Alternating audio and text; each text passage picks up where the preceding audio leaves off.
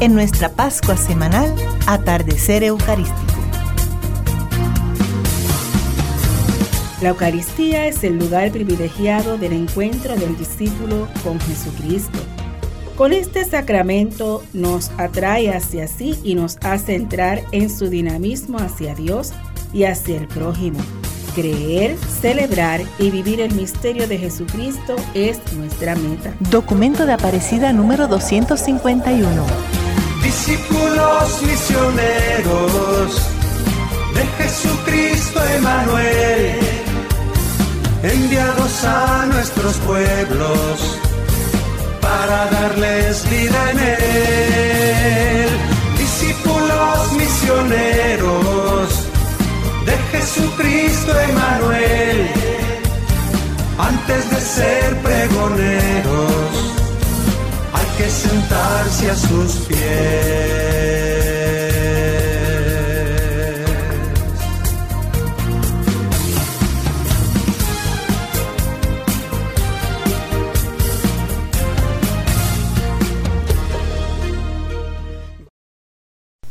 Saludos estimados escuchas, bienvenidos a este programa Atardecer Eucarístico con este que les habla el Padre Daniel Hernández Vélez. Tuvimos hasta el pasado programa una serie en la cual reflexionamos sobre el maravilloso don de la Eucaristía, sirviéndonos de guía el libro titulado El libro de Eucaristía. Y vamos ahora a contemplar una serie de actitudes, de comportamientos que vamos a tener presente en lo que respecta a nuestro acercarnos al Señor, a nuestro trato con Él. Ciertamente pues tenemos confianza con el Señor, ciertamente tenemos con Él un trato de amistad, pero esto no implica que tengamos una familia tal que raye en la vulgaridad, que raye en el descaro, en la falta de respeto, sino que esa conciencia de que estamos ante aquel a quien el cielo y la tierra no pueden contener, nos tiene que llevar a asumir una actitud, una postura de profundo respeto, profunda reverencia. Vamos a comenzar antes de entrar en materia con oración. ¿Y quién mejor nos puede ayudar a tratar a Jesús que San José? Aquel que le custodió, que le cuidó, particularmente en los años de su infancia, aquel que le enseñó el oficio de carpintero, precisamente por eso al Señor se le conoce como el hijo del carpintero.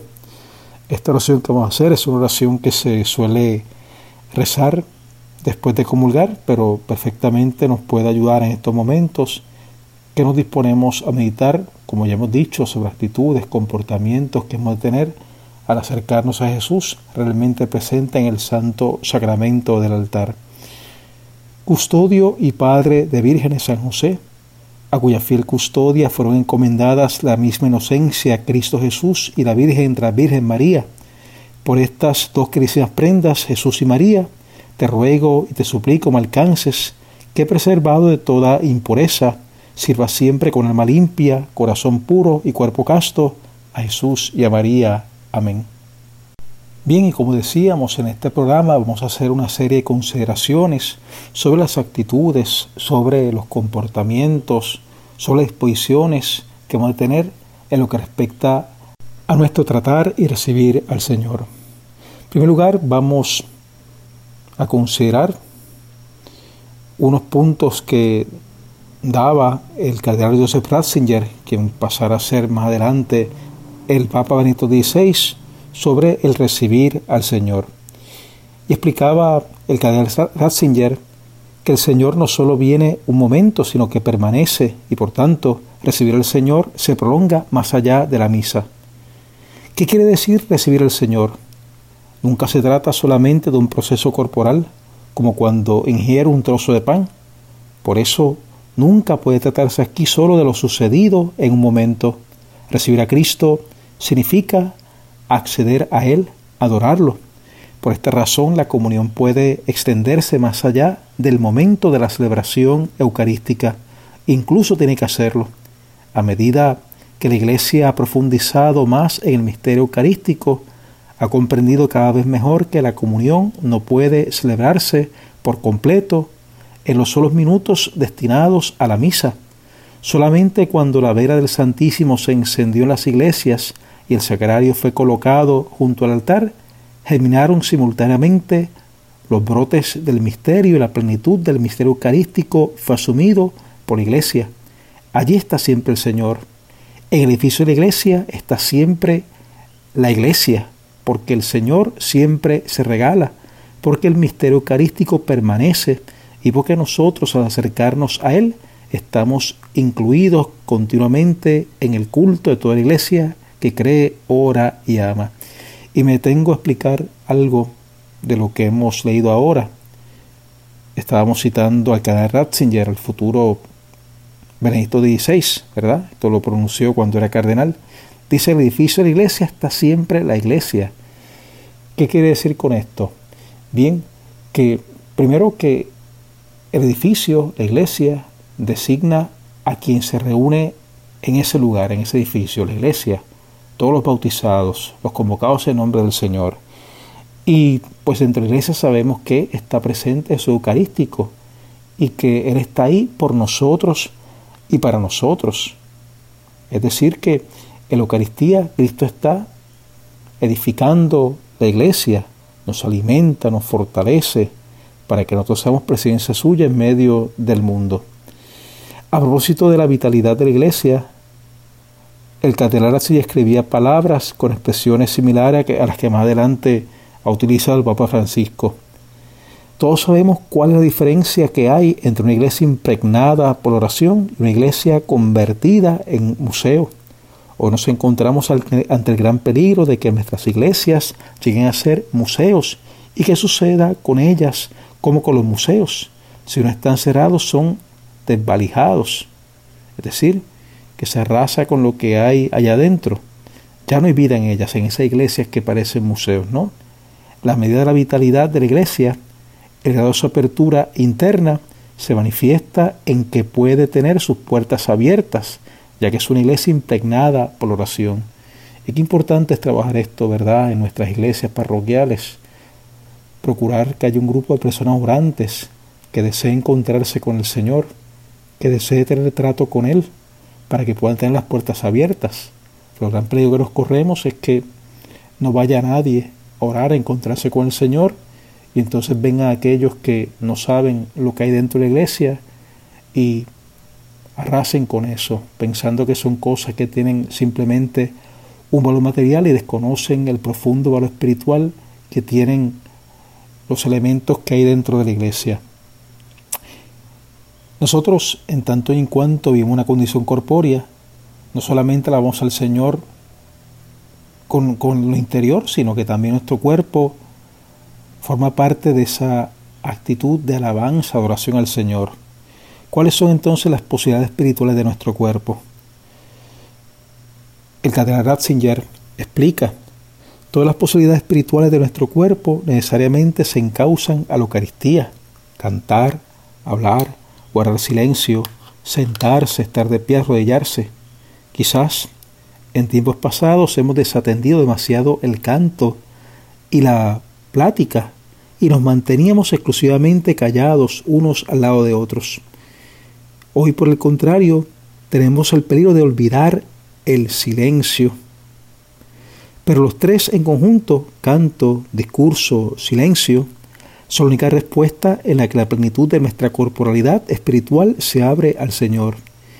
Y esto mismo es válido para las tres actitudes corporales básicas, sentarse, estar de pie, arrodillarse. También, en este caso, quizás antiguamente se olvidó demasiado el estar de pie y en parte el sentarse como expresión de un escuchar relajado y se atendía con demasiada exclusividad a arrodillarse y también aquí nos encontramos hoy con el peligro contrario, es decir, de que la gente no se arrodille. De hecho, vemos hoy en día como, no me refiero a personas enfermas, personas que, que no pueden arrodillarse, sino personas perfectamente sanas que en el momento más sublime de la misa no se arrodillan, no adoran al Señor realmente presente en el Santo Sacramento. Y continúa diciendo que de Ratzinger, y sin embargo, también aquí es necesaria la expresión propia de las tres actitudes. La liturgia les propia la escucha atenta, sentados a la palabra de Dios. También el mantenerse de pie como expresión de disponibilidad, tal como Israel comía de pie el Cordero Pascual. para hacer patentes o estar prestos para la salida, guiado por la palabra de Dios. Y más allá de esto, mantenerse en pie es también expresión de la victoria de Jesucristo. Al final de un desafío queda el vencedor que se mantiene en pie. Su importancia surge, este estar en pie, de que Esteban ante su martirio ve a Cristo de pie a la derecha de Dios. Nuestro permanecer de pie durante el Evangelio supera pues la gesta del Éxodo que compartimos con Israel. Nos mantenemos de pie junto a los citados, confesando su victoria. Finalmente, también es esencial arrodillarse. Como cuando estamos de pie en actitud corporal de oración, estamos listos, dispuestos, pero a la vez nos inclinamos ante la grandeza del Dios vivo y de su nombre. Jesucristo mismo, según el relato de San Lucas, oró de rodillas las últimas horas antes de su pasión en el huerto de los olivos. Esteban cayó de rodillas cuando antes de su martirio vio el cielo abierto y a Cristo de pie. Ante él que está, que está en pie, ante Cristo que está en pie, Esteban se arrodilla. Pedro rezó arrodillado para suplicar a Dios la resurrección de Tabita. Pablo, después de su gran discurso de despedida ante los presbíteros de Éfeso, ante su partida hacia Jerusalén y caer en cautividad, rezó arrodillándose con ellos. Del modo más intenso se expresa el himno cristológico de la carta a los filipenses, que traslada a Jesucristo la promesa del profeta Isaías del homenaje que rinde toda la creación arrodillada ante el Dios de Israel. Jesús es aquel a cuyo nombre doblan su rodilla los seres del cielo, de la tierra y del abismo. De este texto se desprende no sólo el hecho de que la primitiva iglesia se arrodillaba ante Jesucristo, sino también su razón. Ella le rinde homenaje, la iglesia le rinde homenaje públicamente a Él, al crucificado, como el Señor del mundo, en el que la promesa del dominio del mundo por el Dios de Israel se ha cumplido. Con ello da testimonio frente a los judíos de su fe en que la de los profetas hablan de Jesús cuando se refieren al nombre de Dios y frente a las pretensiones totalitarias de la política mantiene sometido el culto al emperador al nuevo orden del universo establecido por Jesús, el cual pone sus límites al poder político. En resumen, esta actitud de arrodillarnos expresa sí, su sí a la divinidad de Jesús.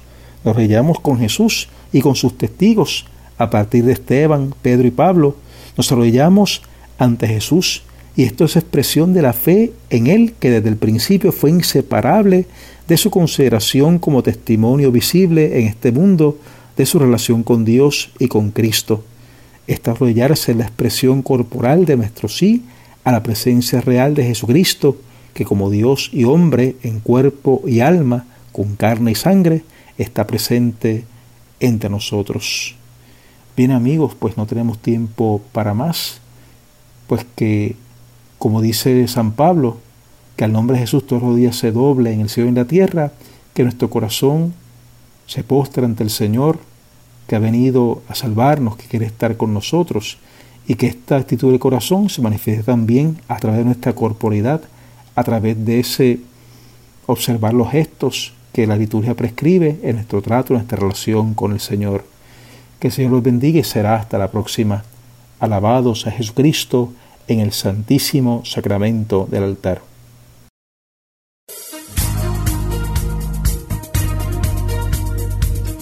en nuestra Pascua semanal Atardecer Eucarístico. La Eucaristía, fuente inagotable de la vocación cristiana, es al mismo tiempo fuente inextinguible del impulso misionero. Por eso, con la alegría de la fe, somos discípulos y misioneros de Jesucristo para que nuestros pueblos en Él tengan vida.